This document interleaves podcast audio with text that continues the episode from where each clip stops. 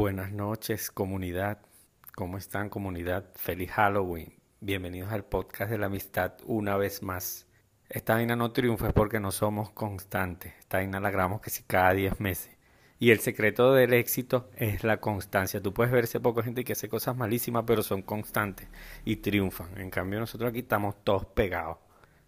Es que, coño, es que hay muchos problemas. Yo soy una persona que siempre está metido en un problema. Yo no les cuento, pero, mano, Dios, me tiene como su guerrero favorito. Cada, cada vez me manda una complicación más ladilla que la anterior.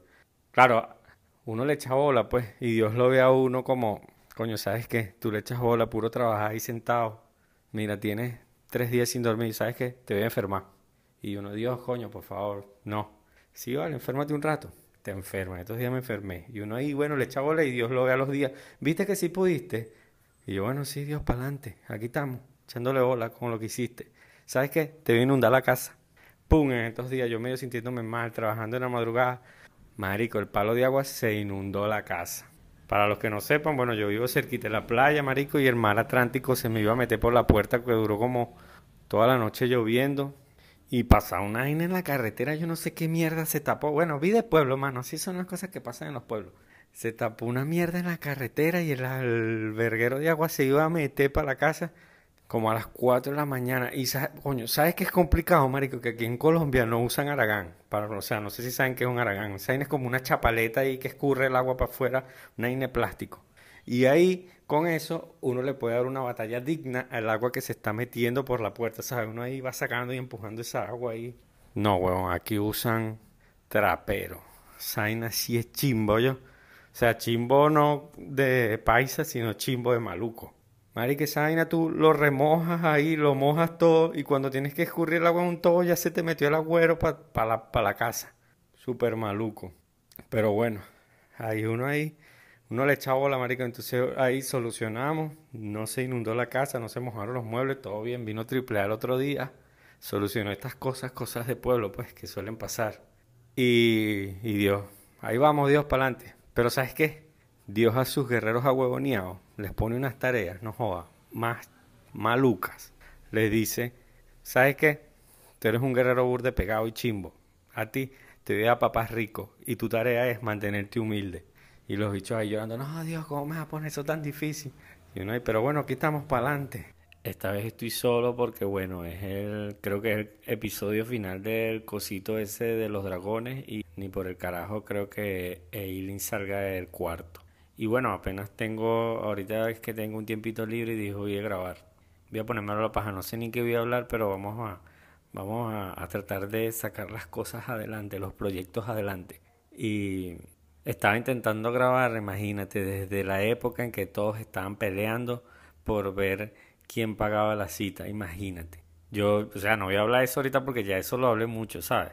Yo esa época, bueno, todos saben, los que me siguen en redes sociales, yo ya di mi opinión. Yo cuando invito a salir a una persona, yo pago todo porque, bueno, eso es maluco, está cobrando en, plena cita. Oye, eso está, eso está feo, hermano, eso no lo haga. No hay que ser tacaño cuando uno invita a salir a alguien. Aunque hay mujeres que son medio ladillas, ¿viste? Hay unas mujeres que son personas que en la después en la segunda cita ya te están tirando punta y como que, ay no, que tengo que hacerme el pelo, ¿qué tal? Y coño, así no lo hagan porque es chimbo. Aunque eso se lo acepto a las madres solteras, coño, es una gente que no pierde tiempo, ¿viste? Esa de una. Después de la primera cita, mira, sabes que tú me caes de vamos a vivir juntos. Yo pago los servicios y tú la riendo. No puedo estar perdiendo el tiempo en esta salidera porque mira que mi mamá me está cuidando el niño y no puede todos los días y, ¿sabes? Hay que, hay que finiquitar de una. Esa vaina de que, no, que cuál es tu signo. No, no, no, no, hermano, eso no. Eso no, eso no. Por cierto, está en tendencia ahora mismo la repostera influencer venezolana que contó en sus redes que cuando su esposo llegaba de la calle le revisaba la ropa interior y sus genitales para ver si había estado con otra mujer. No simplemente lo revisaba, lo estoy contando muy bonito porque ella fue un poco más contundente cuando hizo las declaraciones.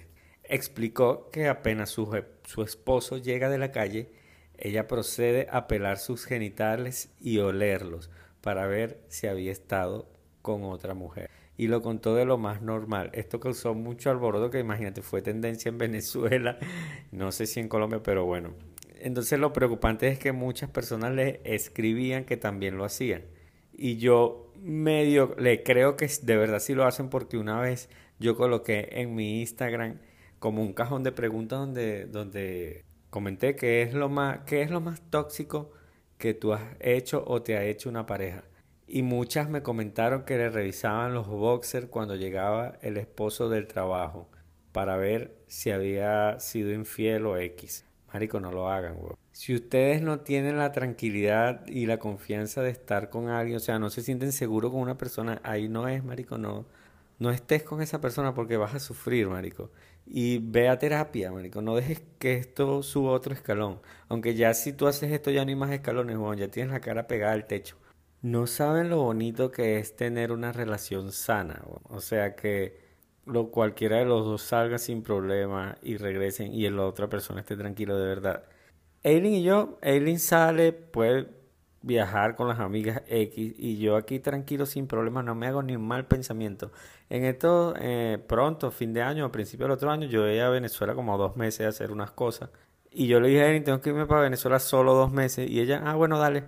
Y en estos días le dijo, no, bueno, cuando tú vayas, yo viajo para no sé quién, para una amiga, y me quedo un tiempo allá, aprovecho, y, y yo, bueno, está bien. Y todo fluye, marica, sin problema, los dos podemos estar distanciados tranquilos. Yo no sé si es que nos amamos mucho y, nos tenemos confianza, o es que ya no nos queremos y estamos como que, bueno, vete para la mierda para ver si te encuentras a alguien y te terminas de ahí. Pero por lo menos hay confianza y paz en nuestra relación. Otra de las cosas que ha estado en tendencia es lo que todo el mundo está hablando de las diferencias de edades en las relaciones. Coño, ahí sí yo eh, está raro, marico. Un man de 38, sí, con una de 22. Puede que se, ajá, se entiende que se compenetran en lo carnal y en, lo y en la estabilidad económica que un viejo le puede dar una carajita. Está bien, marico, eso fluye. O sea, la carajita pone la carne, el cuerpo y el otro pone la plata, coño, fluye. Pero cuando se convierte en una relación estable, ¿cómo hacen para coincidir en cosas?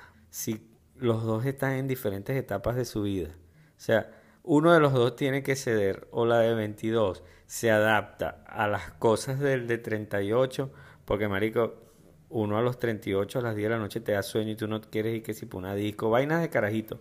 O sea, ya quieres hacer otro tipo de cosas. O uno de los dos cede o la de 22 hace cosas de viejo o el viejo se pone a grabar TikTok con la de 22. Pero es burda, es medio raro también ese tema, o sea, todo el mundo habla, no, que el sugar daddy, que tal, que pin, pero está medio raro, aunque los hombres, a los hombres les gustan las carajitas, pues son full manipulables, pues, y es como que, coño, puedes joder menos porque yo hago que el que le estoy enseñando cosas de la vida, pero en realidad no, se está aprovechando, pues, es súper chimo. Yo prefiero una cuarentona que me destruya. Yo ahorita estoy en una etapa donde me siento más cómodo como con gente de 40, ¿sabes? Porque yo, bueno, estos días salí con Aileen y había una reunión ahí, había un poco pelados como de 20, 23 por ahí. Y coño, de pinga porque me recordó a mi época cuando estaba chamito y bien, pero me sentía como su hermano mayor, ¿sabes? Eh, son gente que provoca cuidarla, ¿sabes? Yo no sé cómo hace esa gente, coño, quemen sus etapas. Igual que tú también, si tú eres un viejo de 38 y estás pendiente de ir a una discoteca donde hay puros carajitos punky punky, coño, hermano, ¿qué estás haciendo con tu vida? Bueno, revísate. Ya después de los 30 uno quiere estar eh, sentado chile en un sitio tomando ron, ¿sabes? Más, más tranqui. Bueno, eso digo yo. Ahora Aileen me deja y termino yo saliendo con una de 23. Me va a tocar venir ahorrar este episodio para no dejar evidencia de lo que dije.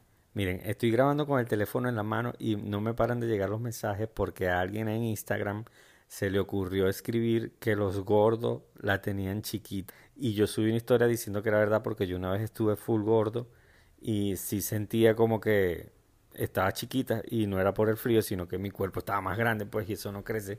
Entonces dije, sí, los gordos la tienen chiquita. Y ese poco de mujeres con esposos gordos defendiendo a su hombre, man. No, que no todos, no todos los gordos la tienen chiquita. Súper indignada de vaina que no me mandan fotos de la verga de su esposo. Por favor, no. Señora, era un chiste. Además, el tamaño no importa. Lo que importa es el dinero. Me recuerda cada vez que digo en Instagram que yo soy el único hombre que sirve. ese poco de mujeres indignadas comienzan a enviarme párrafos de texto contándome historias de superación. Mi marido también sirve, es un hombre ejemplar. Marico, todo el mundo defiende a su marido, pero como no tienen idea, esta mañana dije que todos los bebés eran horribles y todas esas mismas personas salieron diciendo, sí, sí, sí, los bebés son horribles. Ah, a los bebés no los defienden, pero a sus maridos sí.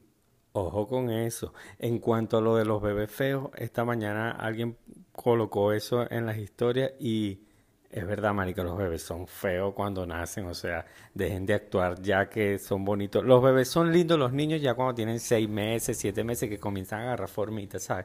Pero coño, cuando nace son... Es obvio que es un bebé todo arrugado como una pasa, ¿cómo lo van a ver bonito? Obvio que la mamá lo ve bonito porque es su hijo, pues, y la familia, y es súper lindo. Cuando nació Helio, yo recuerdo que cuando yo lo vi por primera vez, yo no era una persona de estar muy cerca de bebés ni de niños. El primer niño que yo cargué fue Helio, imagínate. Y cuando Helio nació, yo pensaba que me iba a encontrar un bebé Herbert, ¿sabes? Y cuando lo vi todo rojo y arrugado, dije, ¿qué vaina es pues? Así son. O sea, me impresionó un pelo, pero después estaba todo como peludo, estaba raro, pero después comenzó a coger forma, pues, y ahora es precioso. Pero, o sea, los bebés son feos como hasta los cinco meses, seis meses que ya comienzan a agarrar formita porque de bolas están nueve meses ahí todos en una bolsa arrugados, salen como una pasa, es obvio. En fin, nadie defiende a los bebés, todo el mundo defiende a los maridos. Este episodio va a ser corto porque es un episodio para retomar las actividades aquí en este proyecto. Voy a tratar de grabar semanal con Aileen. Hay veces que nos quedamos que vamos a grabar un podcast y después como que qué hablamos, o sea, no hay nada interesante, pero vamos a tratar de hablar más seguidito de las noticias que vayan saliendo, todo lo que esté en tendencia, todos los problemas que hay por ahí, vamos chismeando. Así que espero estén todo bien. Síganme en Instagram como Kafkiano y los quiero mucho. Gracias.